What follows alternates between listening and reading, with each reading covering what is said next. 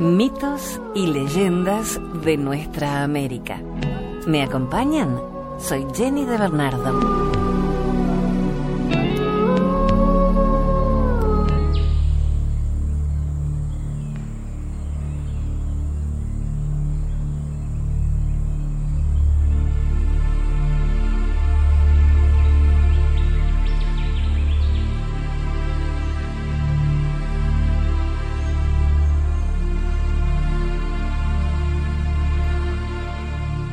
Sucedió al principio, cuando el mundo era nuevo y lustroso como una manzana.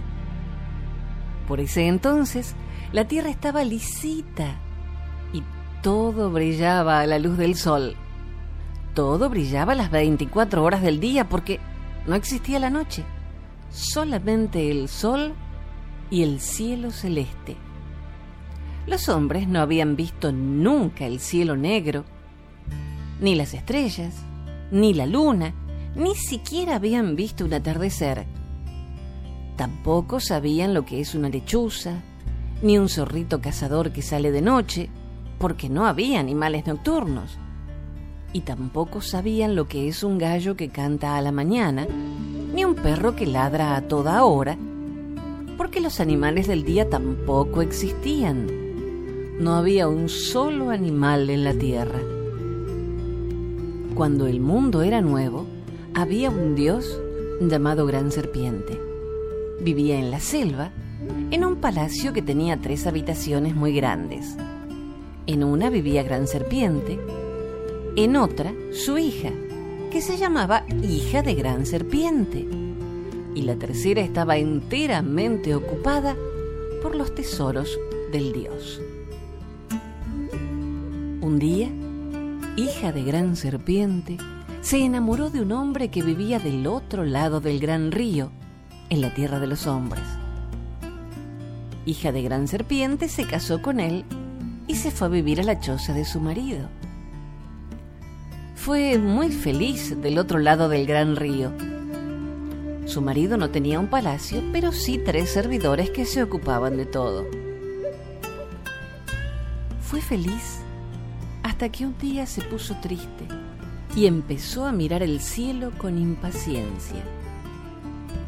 ¿Por qué miras así, como si esperaras algo que no llega? le preguntó el marido. Porque espero algo que no llega, contestó hija de gran serpiente. ¿Y qué es? Es la noche, dijo ella. Ya casi me olvidé cómo es la luna. ¿Qué noche? ¿Qué luna? preguntó el marido. Esas deben ser cosas de dioses. Nosotros, los de este lado del gran río, no sabemos qué es la noche. Entonces, hija de gran serpiente, quiso explicarle cómo era. Es una sombra más negra que tu sombra, una oscuridad más oscura que el fondo de un pozo. Entonces es muy fea, dijo el marido. No, es lindísima. Cuando llega la noche, aparecen las estrellas brillantes y las ranitas cantoras. ¿Qué estrellas? ¿Qué ranitas? preguntó el marido. Hija de gran serpiente le contó cómo eran las estrellas y las ranas y continuó, la noche es una maravilla tan grande que mi padre, gran serpiente, la guarda entre sus tesoros dentro de una caja de nuez de coco. Entonces es un lujo, exclamó el marido.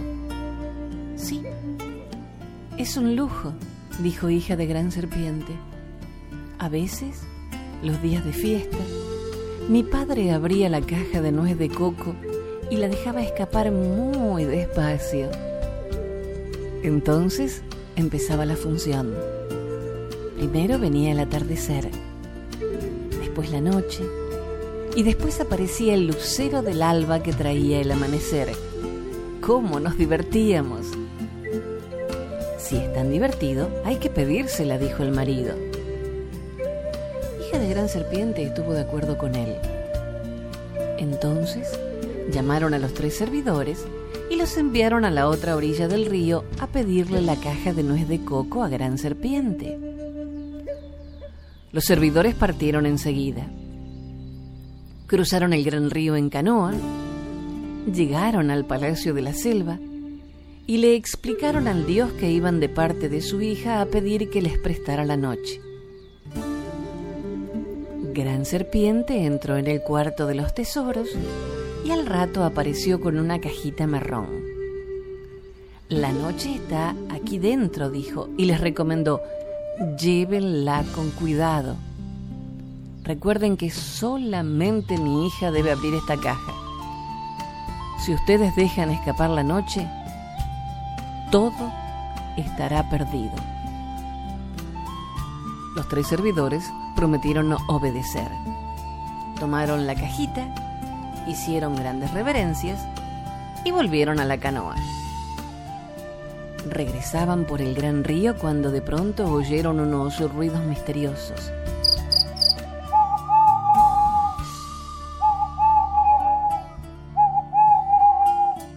¿Escucharon? dijo uno de los hombres. ¿Qué será eso? El compañero tomó la nuez de coco, la acercó a su oreja y después de escuchar con atención exclamó, Los ruidos salen de aquí, estoy seguro. ¿Quién sabe qué habrá ahí dentro? Es mejor no averiguarlo, opinó otro de los servidores, un hombre muy prudente. Y siguieron navegando por el río. Pero los ruidos continuaban cada vez más fuertes.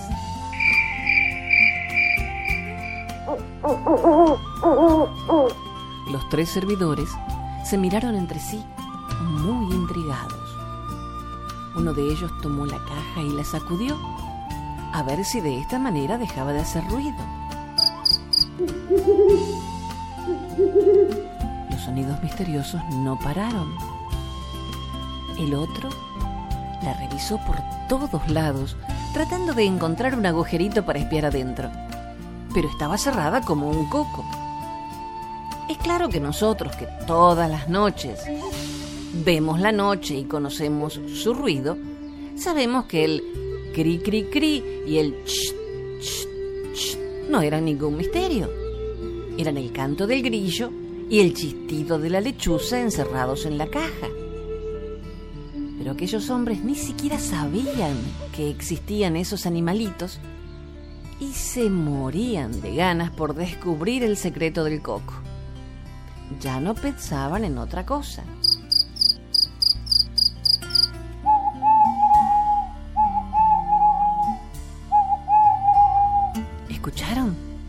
Dijo uno de los hombres. ¿Qué será eso?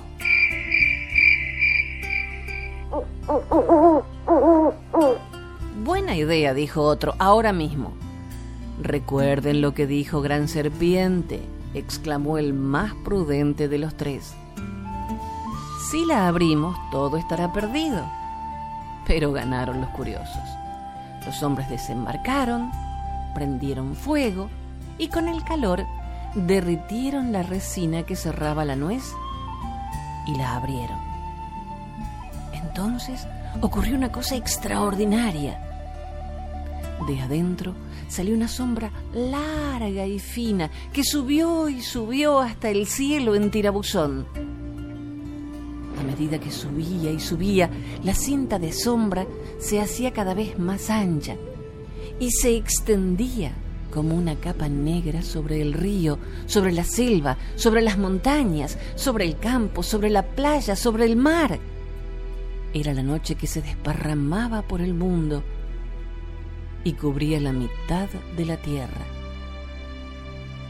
La noche se tragó al día, dijeron los tres servidores muy asustados. Gran serpiente se dará cuenta de que desobedecimos.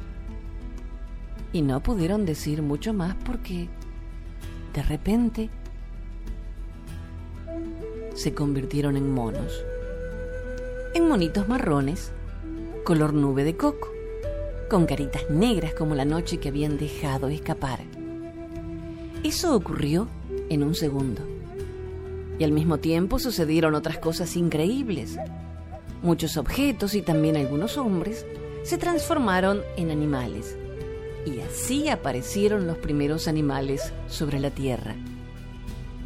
El pescador que iba en su canoa se convirtió en un pato. La canoa formó el cuerpo, los remos las patitas y el pescador formó el cuello y la cabeza del pato. Las brasas del fuego se transformaron en un jaguar y una piedra se convirtió en coatí. Hija de gran serpiente y su marido enseguida se dieron cuenta de que los tres servidores habían dejado escapar la oscuridad de golpe, de que la noche andaba suelta, mezclándose con el día, transformando hombres y cosas en animales, asustando a la gente, haciendo locuras. Ya no hay orden, todo está mezclado, todo está perdido, gritó el marido. ¿Cómo se arregla esto, hija de gran serpiente? Ay, ay, ay, se lamentó hija de gran serpiente. Arreglar el mundo es muy difícil. Yo solo sé arreglar nuestra casa cuando está desordenada. Entonces el marido le dio ánimos, le pidió que pensara y al fin, hija de gran serpiente, que sabía muchas cosas por ser la hija del dios gran serpiente, dijo que intentaría hacer algo. Fue a buscar una madeja de hilo marrón, lo enrolló en un ovillo y lo espolvoreó con ceniza. Después le dijo al ovillo, tú serás el niambú y el ovillo se convirtió en Niembo, una besita parecida a la perdiz. Niambú, Niambú, Niambú, dijo tres veces, hija de gran serpiente, que empiece el orden. Tú silbarás de noche y andarás como todos los pájaros de la noche. El Niambú le hizo caso y empezó a silbar porque le correspondía silbar a esa hora. Después hija de gran serpiente, esperó. Cuando el lucero del alba apareció en el cielo, fue a buscar hilos de colores, hilos rojos, verdes, negros, azules y amarillos.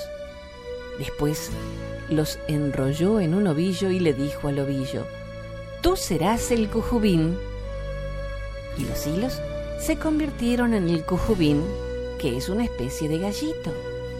Cujubín, cujubín, cujubín, dijo tres veces, hija de gran serpiente. Ya empezó el orden. Tú cantarás cuando aparezca el lucero del alba. Cantarás muchas veces para espantar la noche, para que salga el sol. El gallo miró al cielo y vio que había aparecido el lucero. Entonces aleteó muchas veces y cantó con todas sus fuerzas.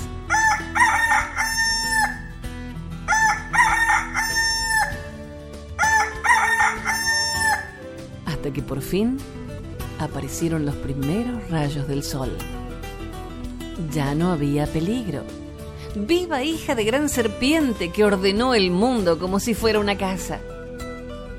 El marido la abrazó y los dos bailaron de alegría.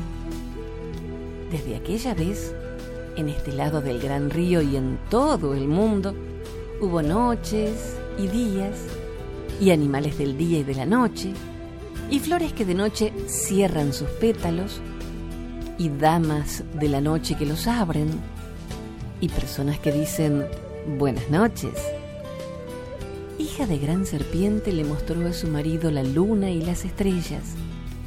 Le enseñó las tres Marías, las siete cabritas del cielo y ese camino de estrellas que llaman Vía Láctea. Dicen que al principio todos los habitantes de la Tierra dormían de día y se despertaban a la tarde para ver el atardecer, la noche y la madrugada. Y cuando aparecía el sol, aplaudían como si hubiesen visto una gran función.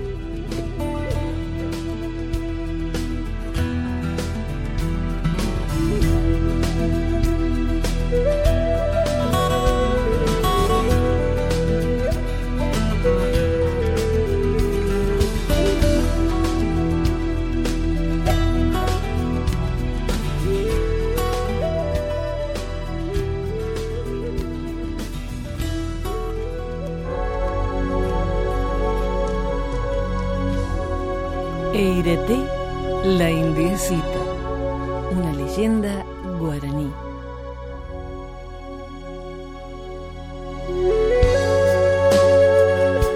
Allí donde el río da una vuelta y los saibos echan sus flores más rojas que el fuego, vivían en su choza nueve indiecitas hermanas. De las nueve indiecitas, ocho tenían nombre de flor, pero la última, la pequeñita, se llamaba Eirete, que quiere decir en la lengua de los guaraníes miel de abeja. A la mañana muy temprano, cuando el sol despertaba a las campanillas silvestres, las indiecitas también se despertaban. Sí, se despertaban y se levantaban, todas, menos Eirete. Eirete dormía mientras sus hermanas molían el maíz en el mortero. Eirete bostezaba mientras sus hermanas cuidaban las plantas del sembrado. Y mientras sus hermanas amasaban el barro y modelaban cacharros y jarras y marmitas, Eirete se decía, ¿dejo o no dejo la almohada? Y no la dejaba. Continuaba tendida bostezando, boste... bostezando. De las nueve indiecitas, ocho trabajaban, corrían y jugaban. Solo una, Eirete, tenía siempre pereza para todo. Para vestirse, para peinarse, para ir con el cántaro a traer agua del río. Una mañana, las hermanas de Irete le dijeron, levántate, vas a ir con nosotras a buscar juncos y hierbas para hacer cestos. Levántate enseguida, Irete. Siguiendo el río entraron en el bosque. Allí las indiecitas comieron los frutos dulces del mburucuyá y miraron volar y volar a Mainumbí el picaflor, vestido con su precioso traje de todos los colores. Andando y andando, pasaron bajo la rama donde Ayurú, el papagayo, se peinaba las plumas. Y Ayurú les gritó buenos días.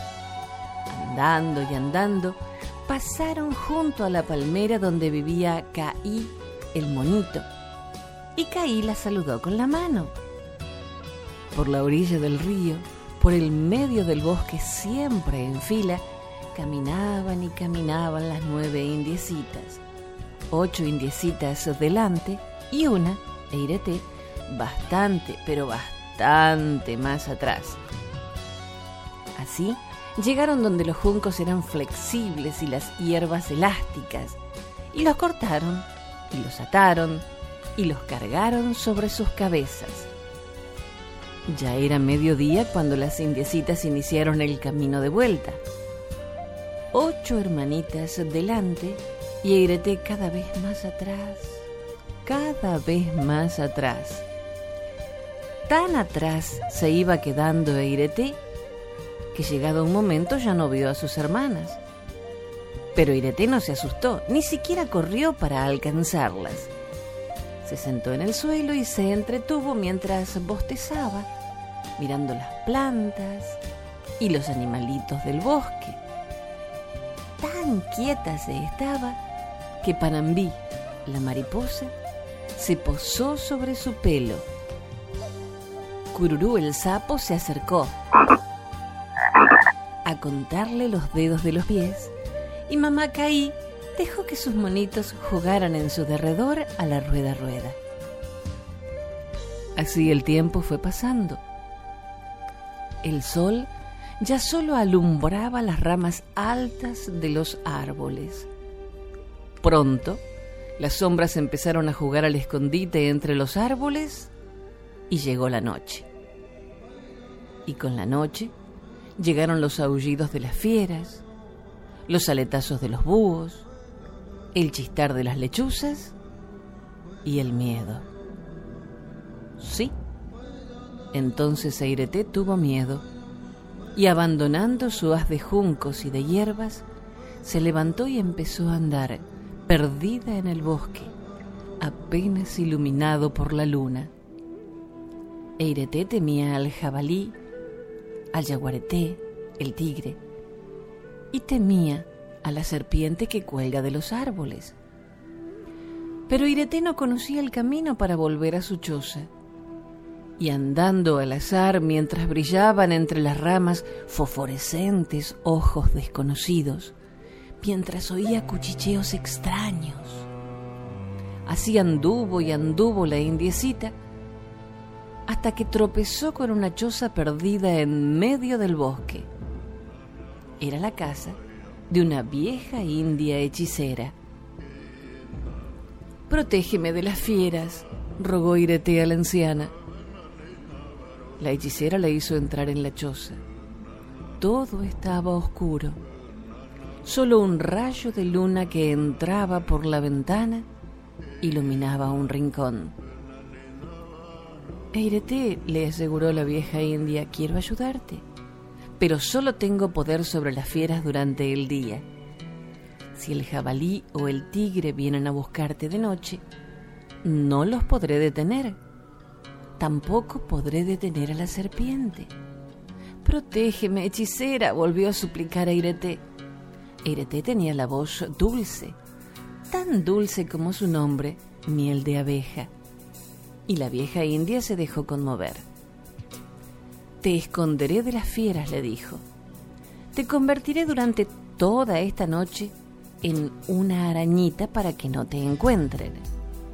Y le dio a Irete un ovillo de hilo fino. Teje, teje, le encareció. Mientras tejas, serás una araña. Pero volverás a ser una indiecita tan pronto como dejes de tejer. Eirete comenzó a trabajar el hilo, y su tejido fue una hermosa tela de araña colgada en un rincón de la choza. Una fina tela de araña iluminada por la luna que entraba por la ventana. Y así, durante horas y horas, tejió y tejió Beirete.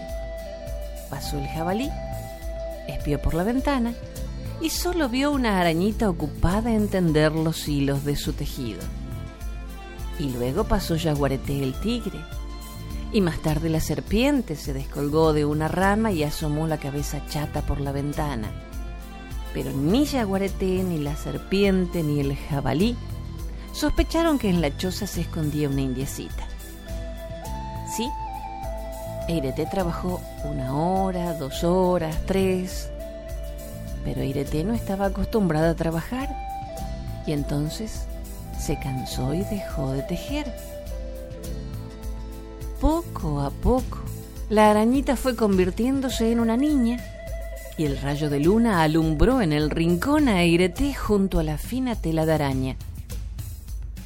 Entonces, el jabalí que regresaba de beber en el río volvió a asomarse por la ventana de la choza. ¿Qué tienes ahí, hechicera? gruñó. Esa niña es mía. Y clavó los colmillos en la puerta y la sacudió para abrirla y entrar. Eirete, asustada, empezó a tejer y tejer otra vez. Y cuando el jabalí pudo abrir la puerta, entró y solo vio una arañita tejedora sobre la tela y se fue. Eirete tenía sueño, mucho sueño, y el trabajo la cansaba mucho. Entonces abandonó la telaraña y descansó. Y cuando dejó de tejer, otra vez volvió a ser una indiecita. Yaguareté el tigre regresaba de cazar, enojado porque se le habían escapado casi todas las presas. Yaguareté el tigre al pasar quiso mirar de nuevo por la ventana de la choza de la hechicera. Y entonces vio a Eirete casi dormida al lado de la telaraña. ¿Qué tienes allí, hechicera? rugió Yaguareté, y lanzó su cuerpo con fuerza contra la puerta. Eirete se despertó y comenzó a tejer. Y cuando el tigre entró, solo vio una arañita hacendosa y como antes el jabalí, también Yaguareté se fue. Ya no faltaba mucho para que saliera el sol. Eirete tejía y tejía cada vez más fatigada, cada vez más soñolienta. Al fin, tejiendo y tejiendo, se durmió. Entonces la serpiente se asomó por la ventana y no vio una arañita, no, vio una indiecita dormida. Y pasó la cabeza y empezó a pasar el cuerpo. Y estaba casi dentro ya cuando Eirete se despertó. La indiecita, recogiendo el extremo de su hilo, tejió y tejió. Y cuando la serpiente metió todos sus anillos en la choza de la hechicera, Eirete era otra vez una arañita escondida entre las pajas del techo. Entretanto había salido el sol y la vieja india había recuperado su poder sobre todos los animales del monte. Así que tomando a Irete de la mano pudo llevarla sin peligro hasta la choza de sus hermanas, en el recodo del río donde florecen los ceibos. Eirete nunca volvió en adelante a convertirse en arañita, aunque siguió tejiendo y tejiendo de la mañana a la noche, un día y otro día, y enseñó a tejer a sus hermanas ese hermoso tejido, hasta entonces desconocido, que parece formado por muchas telas de araña. Ese tejido se llama ñandutí.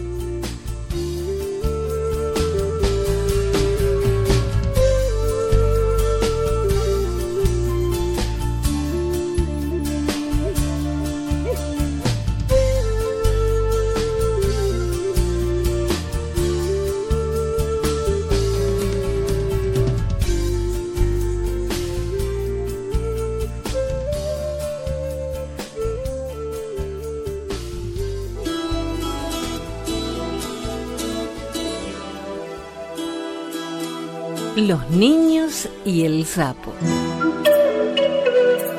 Los chiriguanos eran una tribu muy poderosa de Bolivia y los cuentacuentos chiriguanos dicen que hace mucho tiempo hubo una terrible inundación en sus tierras.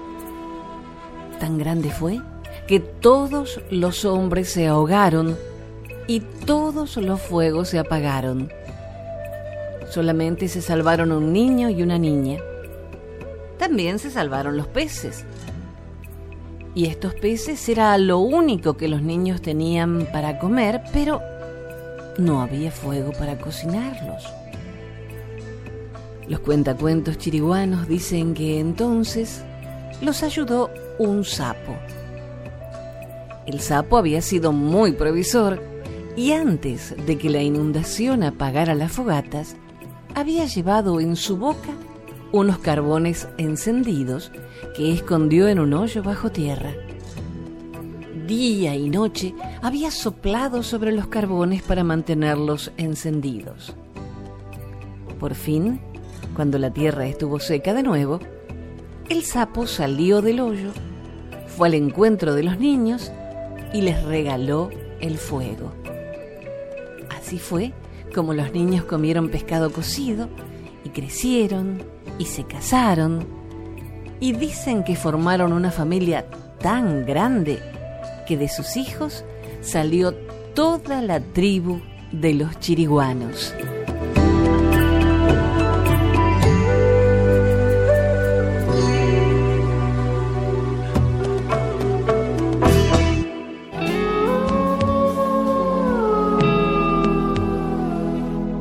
Hasta el próximo relato. Soy Jenny de Bernardo.